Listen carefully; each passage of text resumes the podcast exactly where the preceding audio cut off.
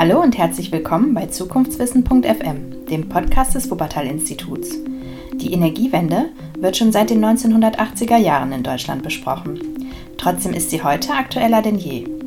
Warum das so ist, erzählen euch Annika Tönjes, Researcher im Forschungsbereich Strukturwandel und Innovation am Wuppertal-Institut, und Professor Dr. Peter Hennecke, ehemaliger Präsident des Instituts und aktuell Senior Advisor am Wuppertal-Institut. Los geht's!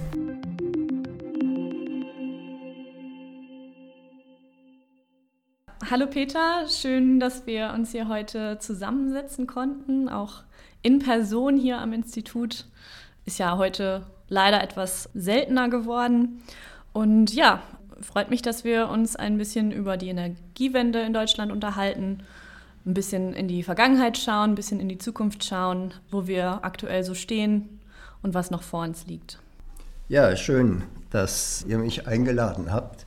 In die Vergangenheit würde ich nur kurz schauen und dann vor allen Dingen die Frage stellen, was kann man aus den Fehlern und Erfolgen in der Vergangenheit lernen, damit wir die Zukunft schneller erreichen, die wir uns vorgenommen haben und vielleicht auch damit andere von uns lernen können, wie man Prozesse, die global, universell notwendig sein werden, beschleunigen kann, indem man vermeidet, was Deutsche als Fehler heute erkennen und indem man vielleicht auch das aufnimmt, was wir an Erfolgen vorweisen können. Ja, super. Das Thema ist damit gesetzt. Bevor wir richtig eintauchen, würde ich gerne noch kurz auf den Anlass zu sprechen kommen, warum wir heute uns zusammensetzen. Und zwar hast du vor kurzem deinen 80. Geburtstag gefeiert. Dazu nochmal herzlichen Glückwunsch. Danke, danke. Und äh, ja, ich glaube, es ist nicht übertrieben zu sagen, dass du hier in Deutschland zu den Pionieren der Energiewende zählst. Du blickst zurück auf mehrere Jahrzehnte in dem Themenbereich und als in den 80er Jahren eigentlich noch niemand sich so ernsthaft getraut hat, über eine Welt ohne Kohle, ohne Öl, ohne Atomstrom zu reden, warst du einer von denjenigen, die genau das vorgeschlagen haben und auch dieses Plädoyer dann wissenschaftlich hinterlegt haben. Und ja, das ist nun schon fast 40 Jahre her. Und äh, dennoch ist das Thema Energiewende heute aktueller denn je. Warum ist das so? Naja, das Schöne, um die 80 Jahre mal abzuhaken, ist ja, dass bei Wissenschaftlern Erfahrungen eine gewisse positive Rolle spielen können, dass man vermittelt, was man persönlich erlebt hat, auch welche Irrtümern man aufgesessen ist, aber auch welche Vorgedanken, Vordenker es damals schon gegeben hat, auf deren Schultern man aufbauen konnte. Emery Lovins zu nennen, ist wichtig, weil er war der Erste, der diese Vision eines sanften Pfades entwickelt hat, damals in der Zeitschrift Foreign Affairs. Und er sagte, das ist the road not to be taken.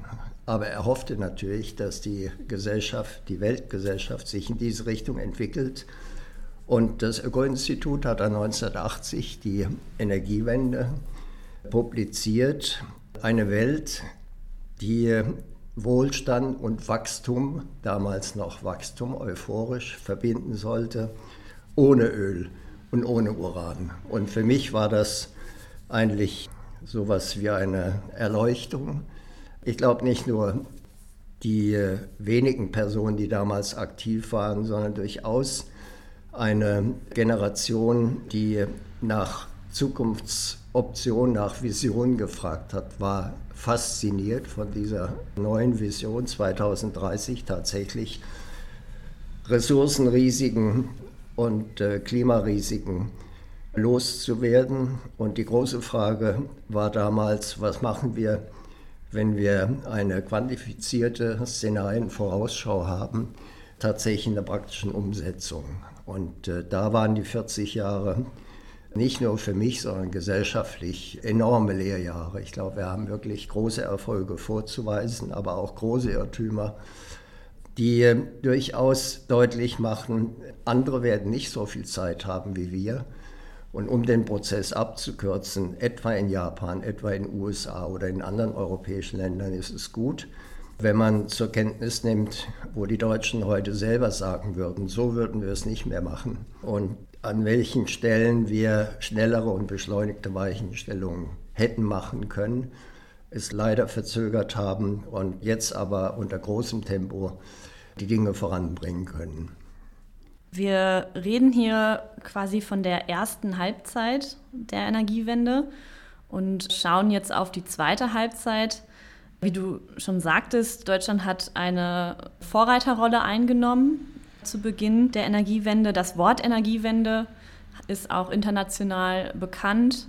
In den letzten Jahren ist diese Vorreiterrolle vielleicht nicht mehr ganz erfüllt worden. Wir stocken beim Windausbau, wir hängen hinterher beim Kohleausstieg. Befinden wir uns gerade in einer Art Halbzeitpause? Ich muss noch mal einen kurzen kritischen Blick auf diese 40 Jahre zurückwerfen, um deutlich zu machen, das war eine äußerst konfliktreiche und eine wirklich zähe Veranstaltung, wegzukommen von der Besessenheit, dass man mit Atomenergie und Kohle die Zukunft gestalten kann. Die erste Enquete-Kommission äh, Zukünftige Kernenergiepolitik ist davon ausgegangen und mit großer Unterstützung durch die Energiewirtschaft, auch von Teilen der, des politischen Spektrums, dass man 2030 165 Gigawatt Kernenergiekapazität braucht, davon die Hälfte Brüter.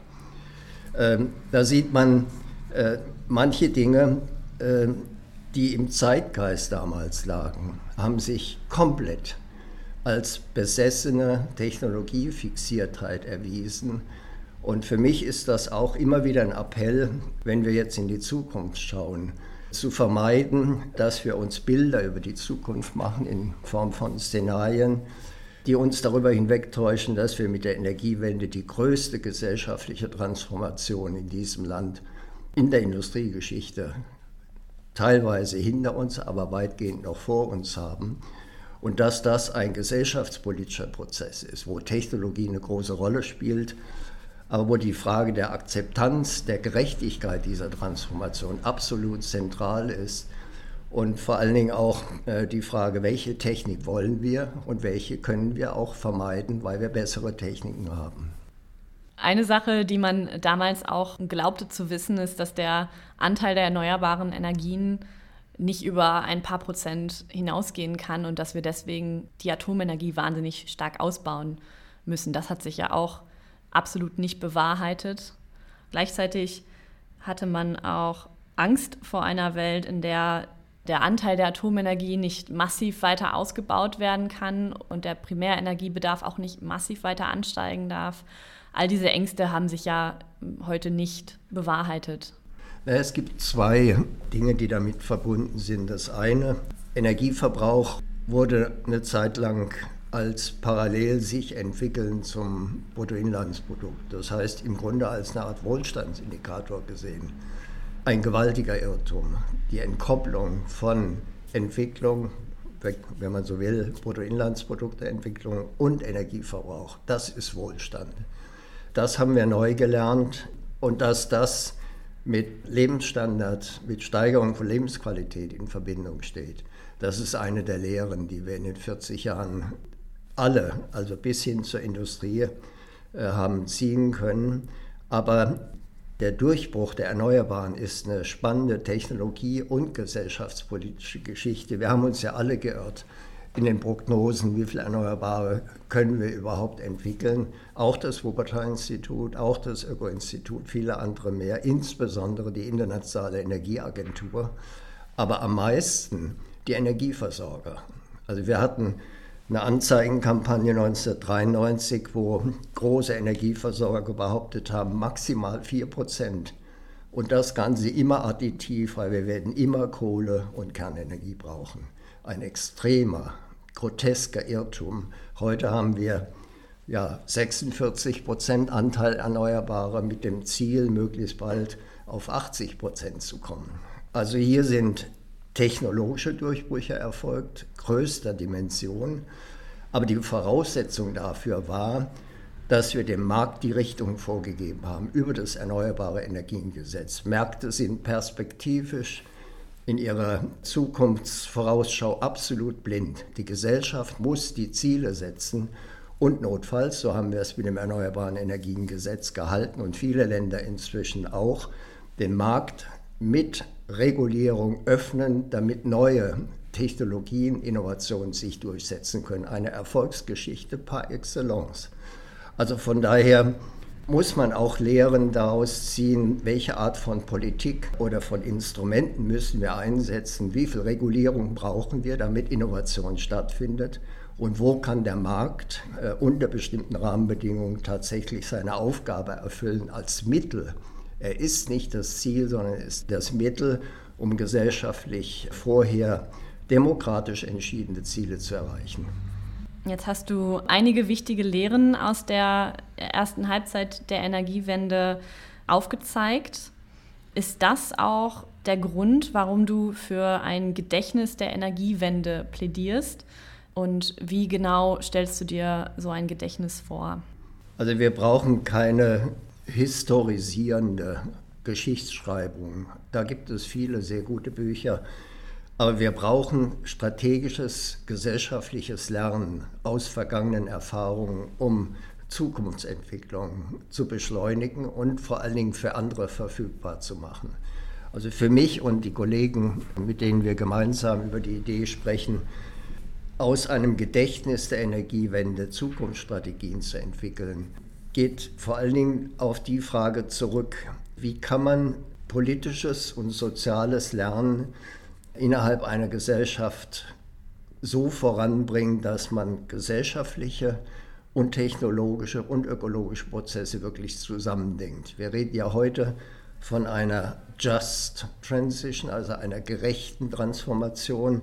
Ein Gedanke, der völlig neu ist in der Energiewende-Debatte. Früher äh, hat man über zunächst Anti-AKW dann pro Erneuerbare und vielleicht etwas pro Energieeffizienz gesprochen, aber es war immer ein enges technologisches Diskussionsfeld. Heute wissen wir, die Energiewende als Transformationsprozess ist Teil einer großen sozial-ökologischen Transformation und nur dann wird sie erfolgreich sein. Also Gedächtnis bedeutet, dass wir auch im Dialog mit anderen Gesellschaften, anderen Ländern uns darüber verständigen, wie kann man denn diesen Übergang zur Dekarbonisierung tatsächlich erstens beschleunigen, das ist das Allerwichtigste, unter der, ja, wenn man so will, Notstandssituation, die wir im Klimawandel haben.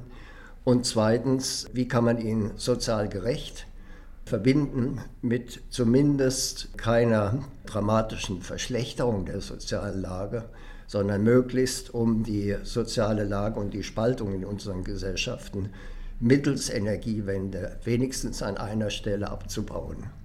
Indem wir Risiken vermeiden, auch indem wir ein neues positives Narrativ entwickeln. Die Energiewende ist ja genau betrachtet ein undefinierter Generationenvertrag. Die heutige Generation plant und finanziert vor, damit Risiken, riesige Lebensrisiken für Enkel, Kinder und andere Länder vermieden werden.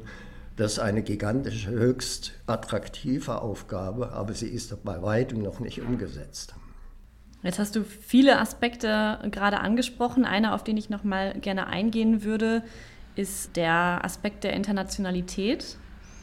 Denn Deutschland handelt ja nicht in einem Vakuum. Wir sind Teil der Europäischen Union, wir sind Teil der Vereinigten Nationen. Wir haben als eines von 195 Staaten vor einigen Jahren das Pariser Abkommen unterzeichnet. Du beschäftigst dich ja auch selber viel mit internationalen Fragestellungen.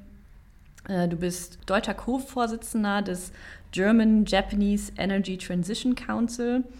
Und da hast du für deine Arbeit in dieser Rolle letztes Jahr auch von der japanischen Regierung den Orden der aufgehenden Sonne erhalten. Warum liegt dir diese internationale Zusammenarbeit so am Herzen? Welche Rolle spielt dieser Austausch auch für die Energiewende hier in Deutschland? Das war bei mir, und da hatte ich ja jetzt auch genügend, ja, vier Jahrzehnte äh, Zeit dazu, ein Lernprozess, der zunächst relativ fokussiert auf nationale Entwicklung begonnen hat und dann durch viele Auslandsreisen, durch Aktivitäten äh, in China, in Australien und in vielen anderen Ländern, Korea, immer mehr verdeutlicht hat, man kann deutsche Entwicklung einerseits unter dem Blickwinkel sehen, es ist nur ein marginaler Anteil an globaler Veränderung. Man kann es aber auch unter dem Blickwinkel sehen, wie finden denn überhaupt globale, schnelle Transformationsprozesse statt. Und eine meiner Lehren für mich ist nur durch gute Beispiele, indem wir die Signalwirkung so plastisch und so deutlich machen, dass andere erkennen, das wäre ein Transformationsschritt, den die Deutschen gemacht haben. Wenn er denn erfolgreich wird, den könnten wir angepasst auf die Bedingungen unseres Landes in einigen Elementen übernehmen. Das heißt, äh, meine Wahrnehmung bei vielen Auslandsreisen war die, dass die äh, Experten mit großer Neugier und großen Erwartungen auf die Energiewende geschaut haben. Wir waren in der Tat der Vorreiter. Kein Industrieland der Welt hat sich zum Ziel gesetzt, sowohl aus der Atomenergie als auch möglichst bald aus der Kohle auszusteigen. Das war durchaus eine revolutionäre Zielsetzung damals von einer schwarz-gelben Regierung 2010. Und das ist mit größter Neugierde von außen beobachtet worden. Wir haben aber dann uns mehr in die Richtung von, sagen wir mal, Ankündigungsweltmeister, das ist etwas äh, polemisch zugespitzt, aber die Welt hat durchaus kritisch wahrgenommen, vieles, was wir uns an ambitionierten Zielen gesetzt haben, haben wir nicht wirklich umgesetzt. Also von daher, glaube ich, hat der Prozess jetzt mehr eine dialogische Form angenommen. Wir sehen in anderen Ländern, dass es in Dänemark etwa wie Wind ausgebaut werden kann oder wie Energiesparpotenziale realisiert werden, auch in Japan mit dem Top-Runner-Prozess. Also, dass wir rauskommen aus dieser Lehrmeisterrolle. Die Deutschen haben euch vorgemacht, wie, wie man es machen können und kopiert es einfach beileibe nicht.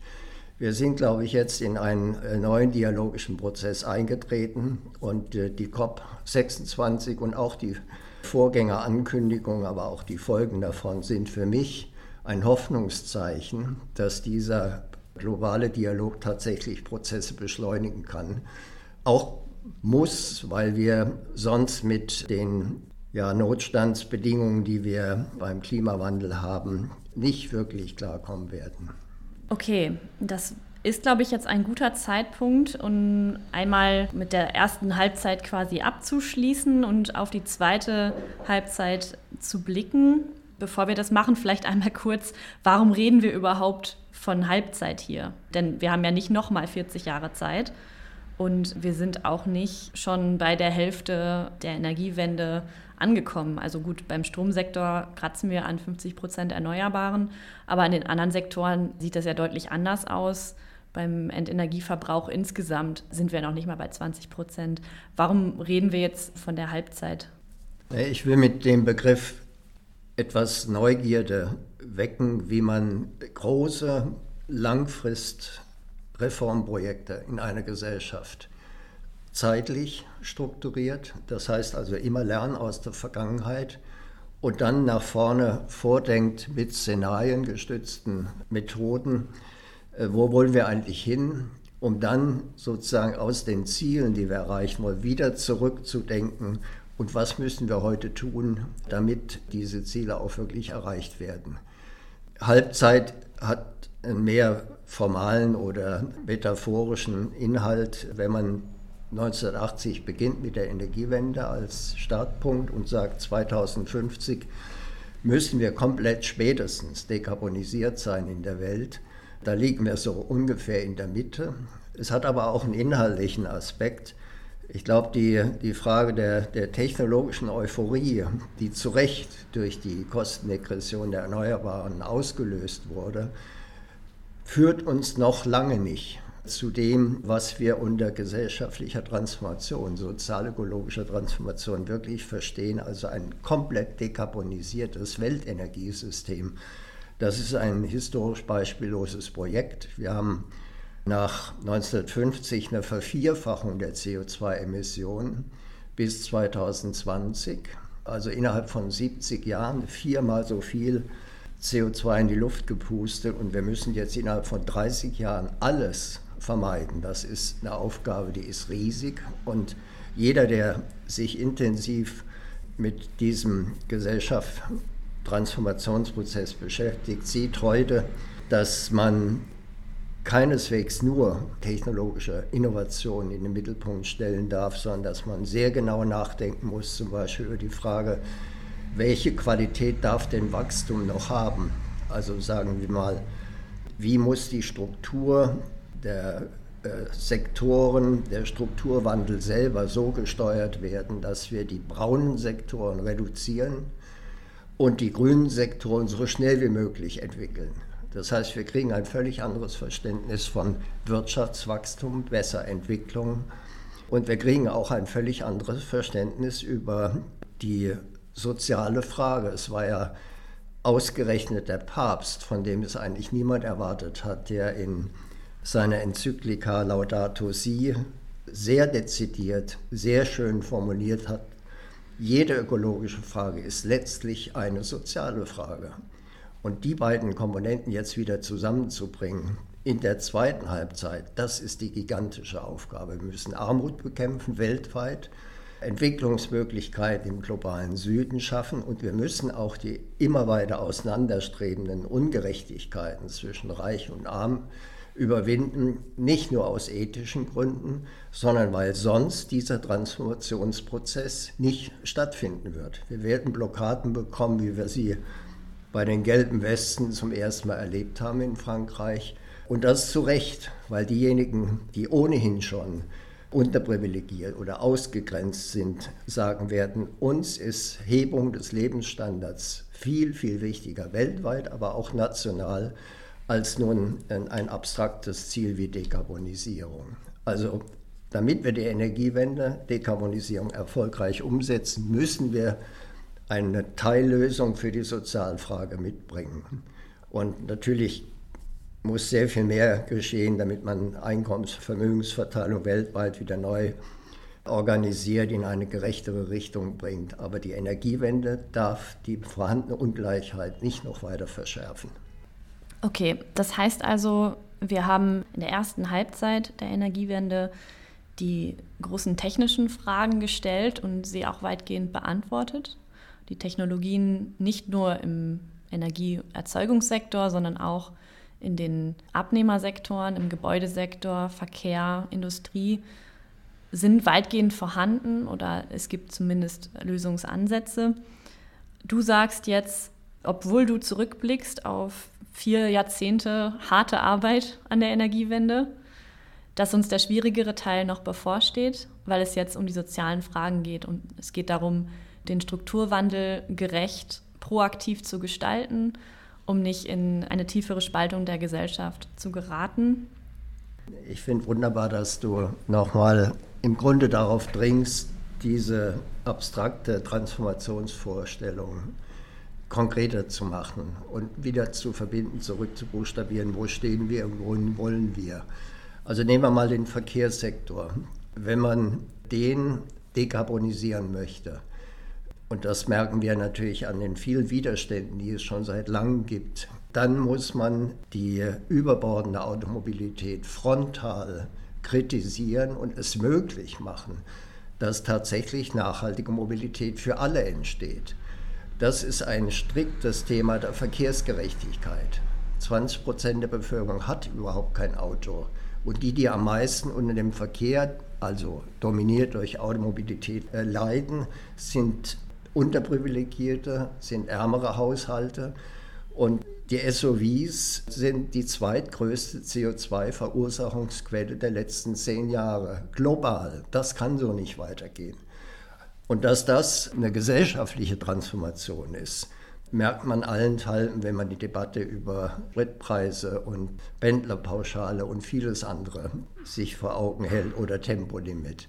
Also da wird ein großer neuer Anstoß erwartet. Ob der unter der neuen Ampelregierung wirklich stattfindet, muss man Zweifel haben, weil Tempolimit ja zum Beispiel nicht einfach eine Frage, wie viel CO2 vermeiden wir, sondern es ist ein, wenn man so will, Signaleffekt, welche Art von Mobilität wollen wir, welche Art auch von Auto wollen wir. Natürlich wird man das Auto zukünftig brauchen, aber es wird ein nachhaltiges downgesized, kleineres, angepasstes, wunderbar steuerbares, vielleicht sogar leicht autonom regulierbares Gefährt sein von A nach B und keine Luxuskarosse oder ein Blechpanzer, der gefährlich ist äh, für die Umwelt, aber auch für die, die Unfall, in Unfälle mit verursacht, mit eingebunden werden. Also das ist eine soziale Frage auch der Verkehrsgerechtigkeit.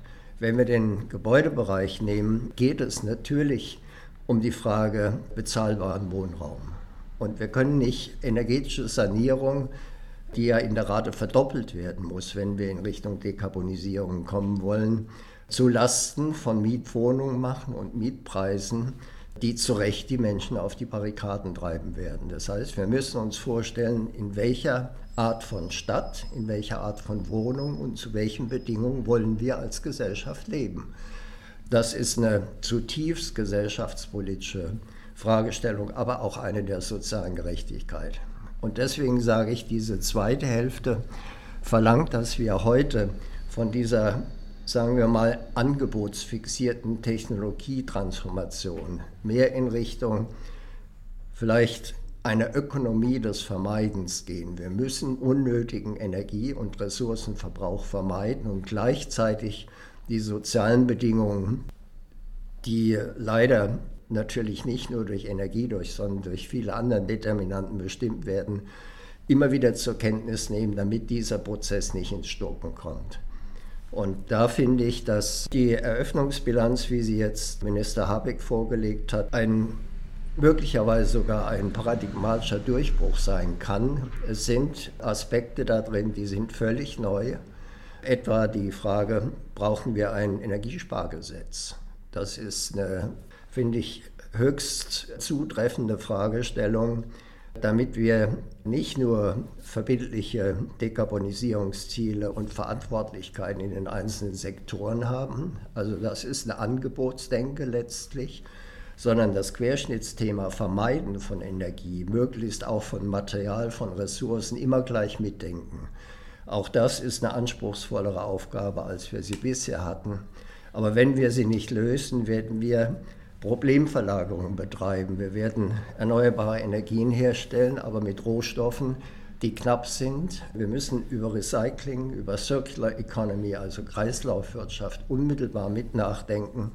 Sonst kriegen wir Probleme bei Batterien etwa, bei E-Mobilität. Also die Aufgabe ist komplexer geworden, aber wir haben ja auch viel dazugelernt, um komplexere Aufgaben mit besseren Lösungen in der Zukunft zu gestalten. Du hast die Verbrauchssektoren gerade angesprochen, die vielen sozialen Dimensionen, die da mit abgedeckt werden. Du bist auch jemand, der seit Jahren für das Konzept Efficiency First plädiert. Kann man natürlich erweitern, Material Efficiency und Energy Efficiency First. Und da siehst du jetzt, dass das in der Eröffnungsbilanz von Robert Habeck ja, diese Forderung nach mehr Energieeffizienz vielleicht Gehör gefunden hat. Stimmt dich das optimistisch, dass wir in die Richtung gehen? Naja, es kommt 20 Jahre, vielleicht sogar 30 Jahre zu spät, aber es ist immerhin da und von daher glaube ich, ist Optimismus angebracht. Schauen wir nochmal auf die globale Ebene. Die Internationale Energieagentur war ja der Gralshüter von Kohle, Öl, Kernenergie und Gas. Und in gewisser Weise hat ausgerechnet diese Agentur einen Wandel vollzogen vom Saulus zum Paulus. Das heißt, sie ist diejenige, die die Agenda Energy Efficiency First jetzt weltweit propagiert, weil sie erkannt hat aus Szenarien, ohne eine Ökonomie des Vermeidens, würde ich lieber sagen, werden wir Dekarbonisierung weltweit entweder zu viel höheren Kosten oder mit viel weniger gesellschaftlicher Akzeptanz erreichen, wenn überhaupt. Oder wir brauchen Atomenergie oder wir brauchen Carbon Capture and Storage oder Geoengineering und andere Strategien. Also Vermeiden von Energie, Material, Ressourcenverbrauch sollte tatsächlich an die erste Stelle gesetzt werden. Dass äh, Minister Habeck das jetzt aufgreift, stimmt mich insofern optimistisch, weil der erste vorangegangene Schritt ja ein sehr vernünftiger war, ein Klimaschutzgesetz zu machen mit verbindlichen Sektorzielen, also auch den Verkehrsminister in die Pflicht zu nehmen, dazu beizutragen, damit wir gesellschaftliche Reduktionsziele erreichen. Aber was fehlt, ist Verbindlichkeit der Querschnittsaufgabe, Energie generell zu vermeiden und möglichst materialen Ressourcen auch. Also Agatec zum Beispiel mit unter Unterstützung auch durchs Institut sagt, wir werden zwei Grad nie und nimmer erreichen wenn wir nicht gleichzeitig die Materialeffizienz oder zirkuläre Mechanismen, also vor allen Dingen auch Recycling von kritischen Materialien mit ins Kalkül nehmen. Also von daher wird durch Politikintegration die Aufgabe leichter und nicht schwieriger. Wenn wir gleichzeitig immer überlegen, ob dieser Prozess auch Materialien einspart, dann vermeiden wir CO2. Es gibt ja eine globale Rechnung, die sagt, die Extraktion und die Verarbeitung von natürlichen Ressourcen hat zu 50 Prozent beigetragen zum Klimawandel, 90 Prozent zu Artenverlusten.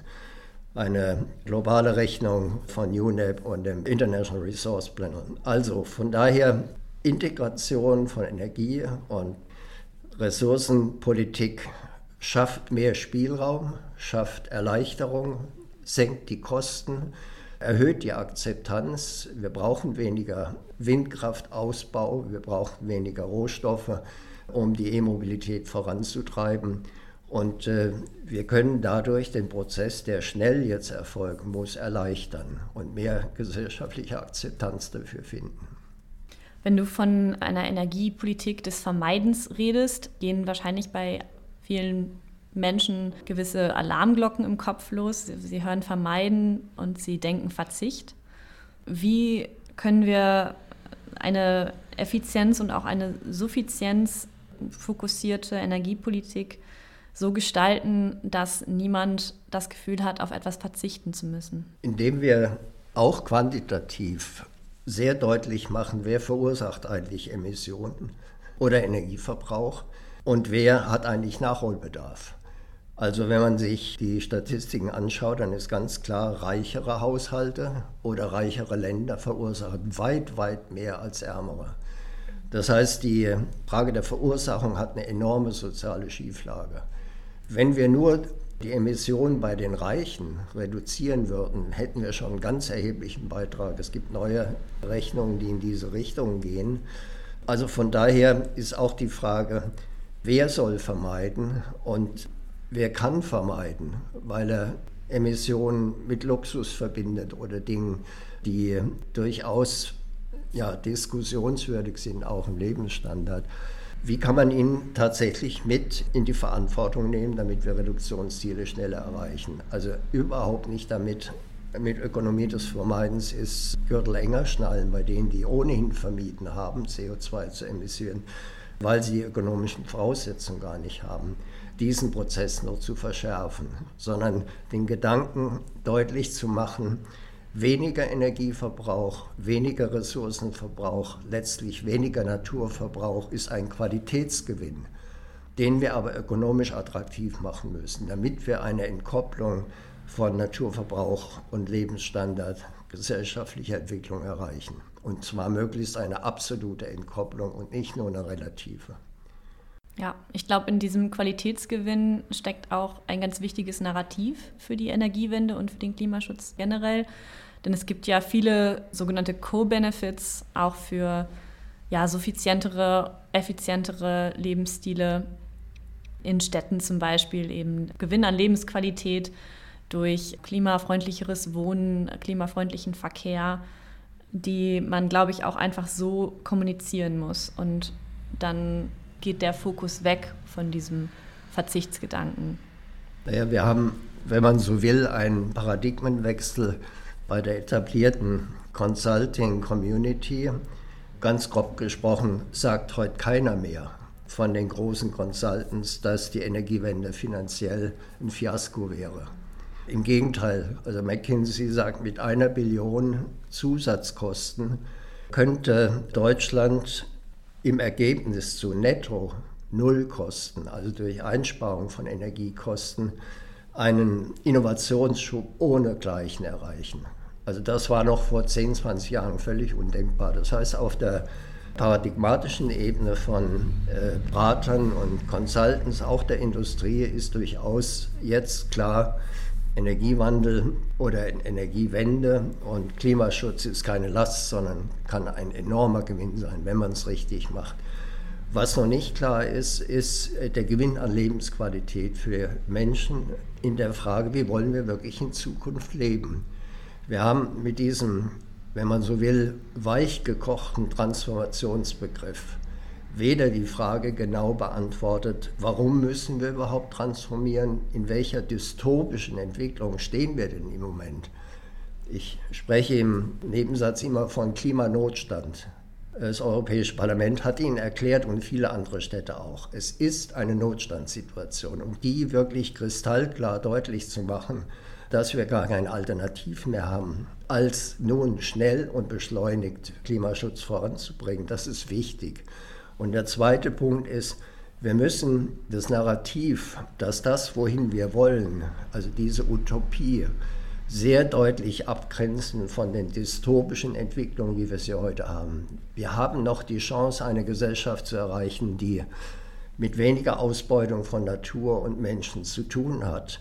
Aber wir brauchen im Transformationsverständnis eine sehr klare Vorstellung, zumindest ein Dialog, wie denn diese Gesellschaft organisiert sein muss. Und da komme ich wieder zurück. Sie muss nicht nur ökologisch verträglich sein, sondern sie muss die soziale Frage mitlösen. Sonst wird sie nicht wirklich von den Menschen mehrheitlich und mit Enthusiasmus umgesetzt werden, sondern wir werden viele Hemmnisse haben. Du hast gerade angesprochen, das Narrativ, das von den Beratungsfirmen, aber auch von der Industrie verwendet wird, hat sich gewandelt im Laufe der Jahre. Ich bin nun wirklich noch nicht lange am Institut tätig, aber ich habe das auch mitbekommen. Ich arbeite viel im Bereich der energieintensiven Industrien und mittlerweile ist es so, dass große Player in diesen Industrien, die vor einigen Jahren noch gesagt haben, dass sie ja, ihre Emissionen nicht weiter reduzieren können, dass sie ihre Effizienzpotenziale ausgeschöpft haben und dass sie technisch nicht viel mehr zum Klimaschutz beitragen können, dass die heute die Tischseite, sage ich mal, gewechselt haben und zusammen mit der Zivilgesellschaft die Politik drängt, doch bitte endlich die entsprechenden Rahmenbedingungen zu schaffen, damit sie ihre Technologien umstellen können, damit sie auf eine klimaneutrale Art produzieren können. Das ist etwas, was ich in meiner kurzen Laufbahn mitbekommen habe, was wahnsinnig motivierend ist, dass Industrieunternehmen da proaktiv agieren und auf Wissenschaft, Zivilgesellschaft und Politik auch zugehen. Du bist jetzt ja nun schon deutlich länger im Geschäft und ja, manchmal kann man ja das Gefühl haben, Klimaschutz, es geht alles zu langsam, es ändert sich nicht genug. Was stimmt dich optimistisch, was sich verändert hat im Laufe der Jahrzehnte? Was ist heute deutlich anders und stimmt dich optimistisch, dass wir diese zweite Halbzeit meistern können? Also ich fange mal bei den großen Irrtümern an. Der größte Irrtum stammt von Ökonomen.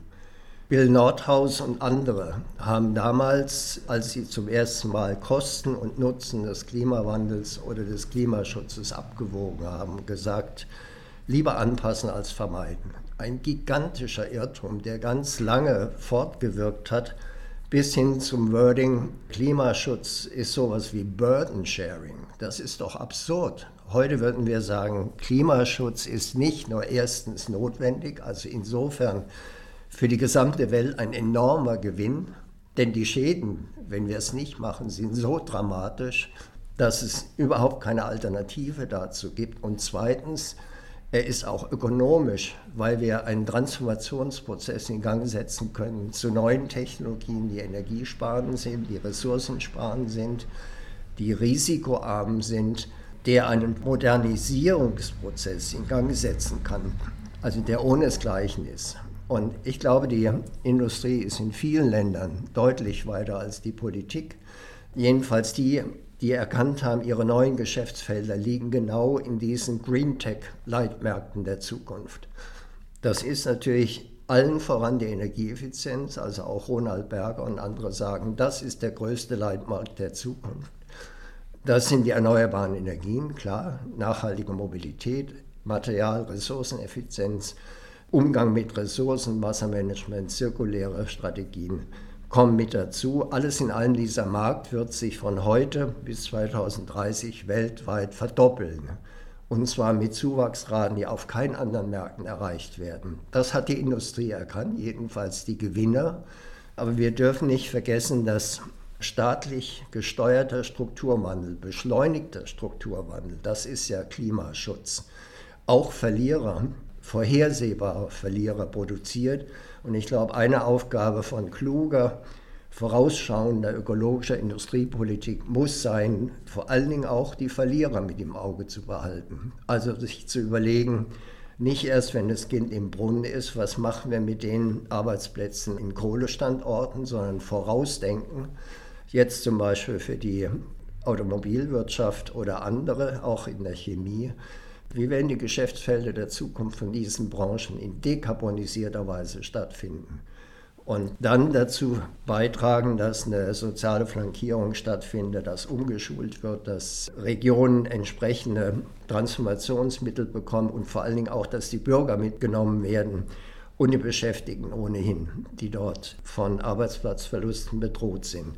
Also heißt sozialökologische Transformation in der Weise zu betreiben, dass sie möglichst viele Lösungen gemeinsam erbringt, die durch eine Verkettung von multiplen Krisen im Moment fast nicht mehr entwirrbar zu sein scheinen. Für mich ist die Energiewende sozusagen das Experimentierfeld, wenn sie erfolgreich wird, um deutlich zu machen, es gelingt, Gesellschaften sind noch reformfähig, auch kapitalistische Gesellschaften. Allerdings ist der Kapitalismus, der daraus entstehen wird, aus meiner Sicht ein völlig anderer als der, den wir jetzt haben private Kapitalverwertung in dieser unregulierten Form und in dieser exzessiven Form, gerade auch auf den Kapitalmärkten, hat nach meiner Wahrnehmung als Ökonom in einer wirklich zukunftsfähigen Gesellschaft keinen Platz mehr. Du hast gerade schon Robert Habecks Eröffnungsbilanz angesprochen, die neue Ampelregierung. Wenn wir jetzt mal bei aktuellen Themen bleiben, ist, glaube ich, gerade die Taxonomie-Debatte besonders wichtig, die Einstufung von sowohl Erdgas als auch Atomenergie als nachhaltig und klimafreundlich. Ja, warum ist das kontraproduktiv und wie konnte das überhaupt passieren, wenn man bedenkt, dass die ganze Energiewende ihre Anfänge eigentlich in der Anti-Atom-Bewegung hatte? Also ich denke, wir, wir müssten uns kurz verständigen über die Frage, Fahrtabhängigkeit, also sogenannte Lock-in-Effekte, und der Vorstellung von Transformation, die ja gerade sagt, möglichst wenig Lock-in-Effekte schaffen, damit die Transformation in die gewünschte Richtung wirklich stattfindet. Ich glaube, das, was in Frankreich im Moment stattfindet, ist ein extremer und für Frankreich ganz fataler Rückschritt in der Technologieentwicklung. Hier setzt einer auf eine Restauration, wenn man so will, einer Alttechnik, die gesellschaftspolitisch hoch umstritten ist und bleiben wird, aus Recht, aus guten Gründen, weil sie viel zu gefährlich ist, weil sie Technologieentwicklung in eine risikofreie Zukunft eher verhindert als beschleunigt und weil sie viel zu teuer und vor allen Dingen resistent ist gegen schnelle Transformationen. Atomenergie jetzt wieder ins Spiel zu bringen, wo gerade Deutschland als eines der fünf größten Industrieländer versucht zu demonstrieren und ich glaube auch erfolgreich demonstrieren wird. Man kann in diesem Jahr 2022 komplett aus der Atomenergie aussteigen. Man kann hoffentlich in zehn Jahren auch komplett aus der Kohle aussteigen und man kann im Wettlauf um die beste Technik der Zukunft Weltmarktführer werden, wenn man die Energiewende wirklich ernst nimmt. Und das unter Vermeidung von Risiken, die sie jetzt wieder in Frankreich, teilweise auch in anderen Ländern mit der Atomenergie aufgebaut werden. Also ich halte das für einen gigantischen Irrweg. Warum hat die EU-Kommission leider diesen sehr fruchtbaren Versuch der Taxonomie, also Steuerung von Finanzkapital in eine nachhaltigere Richtung, so unverblümt und wissenschaftlich völlig unhaltbar wieder aufgelöst, weil Macron Wahlen gewinnen will, weil Macron eine Force de Frappe vertritt, also eine Kopplung von militärischer und ziviler Nutzung von Atomenergie. Und in Deutschland, weil Deutschland sagt, wir brauchen Erdgas noch im Übermaß, wobei jeder weiß, Erdgas hat einen höheren Klimaeffekt als CO2. Wir sollten so sparsam wie möglich mit Erdgas umgehen. Und wir sollten, wenn wir es als Übergangstechnologie brauchen, das brauchen wir in Deutschland, dann sollten wir nicht behaupten, es sei nachhaltig.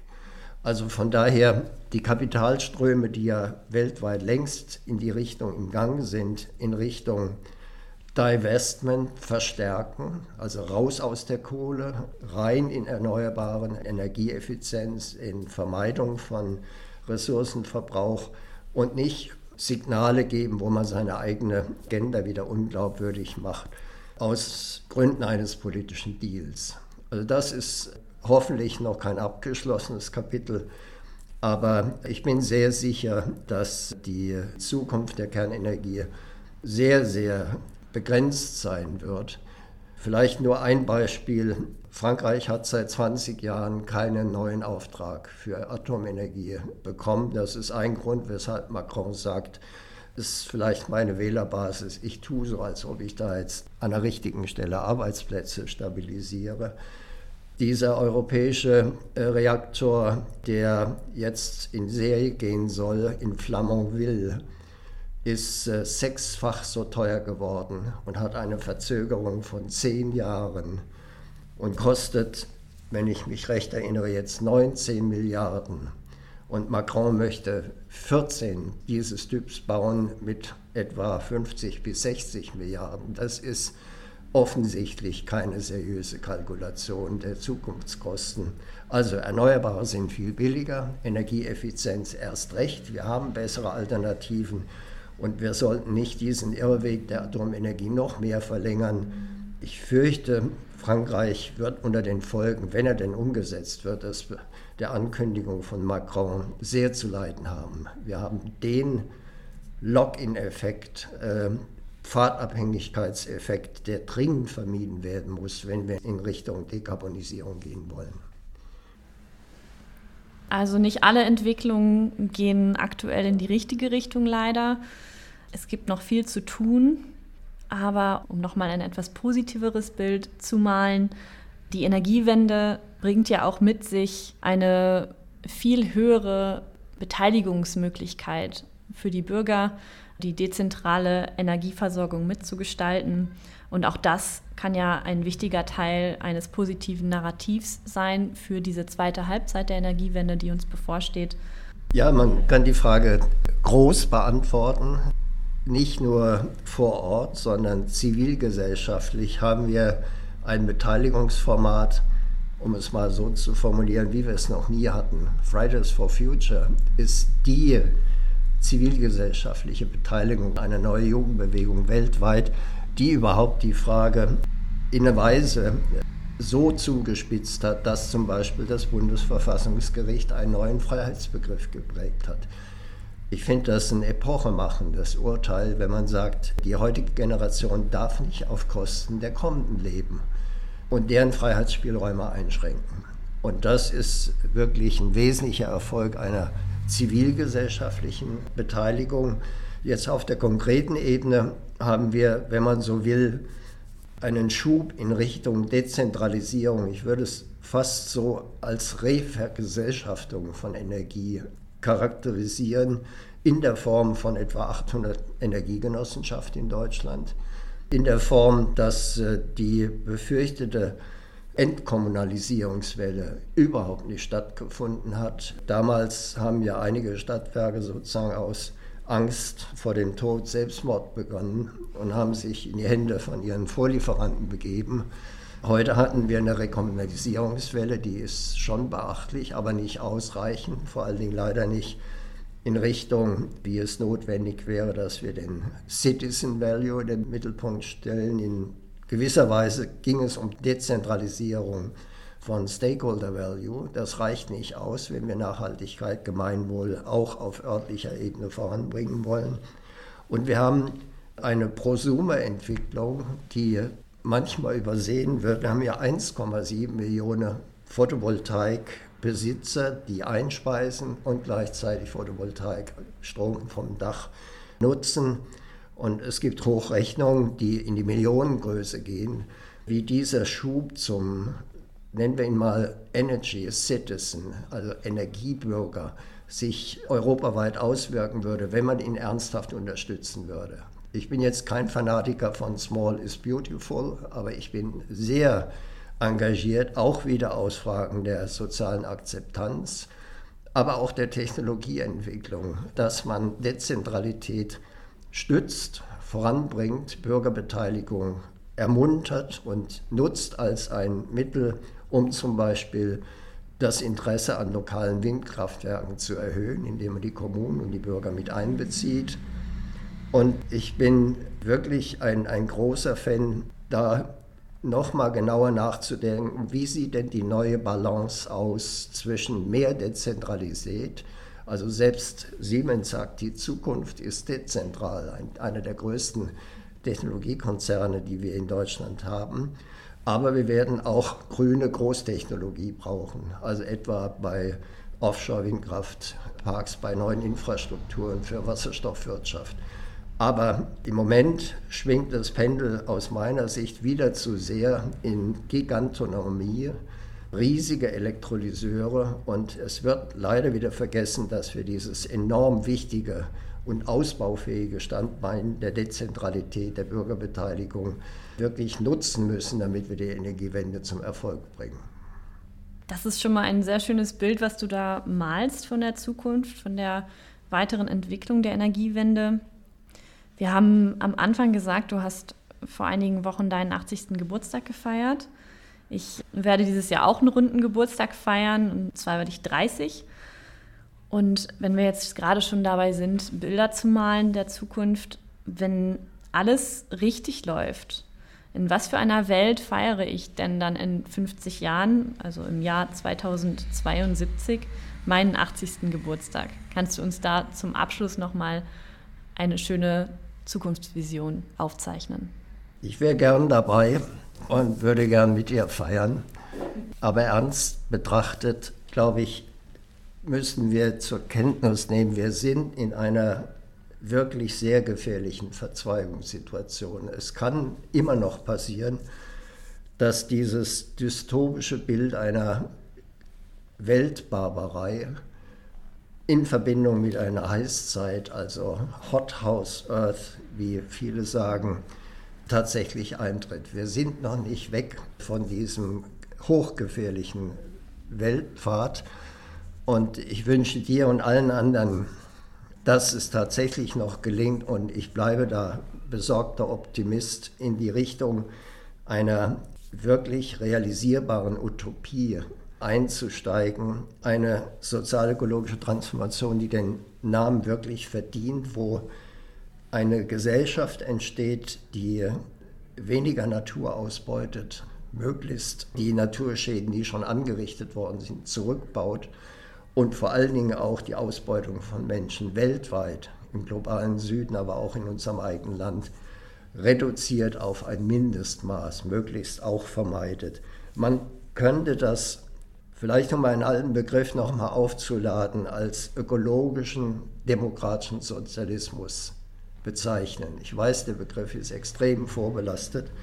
Ich fand außerordentlich spannend, was Klaus Dörrer in seinem neuen Buch zu dieser utopischen Vorstellung und zu diesem neuen Verständnis von einer gerechteren Gesellschaft unter dem Begriff Sozialismus verstanden hat.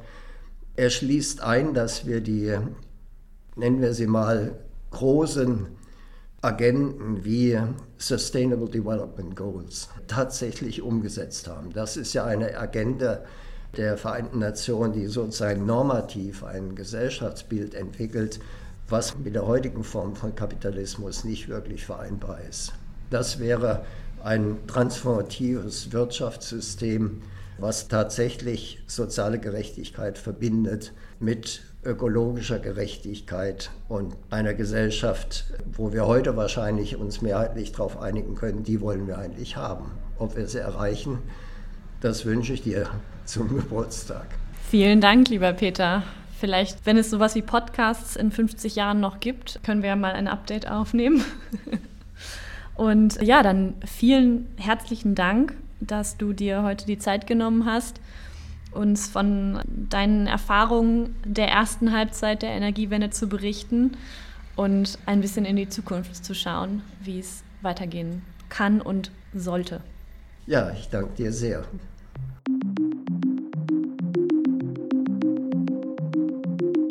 Das war eine Episode des Podcasts Zukunftswissen.fm des Wuppertal-Instituts.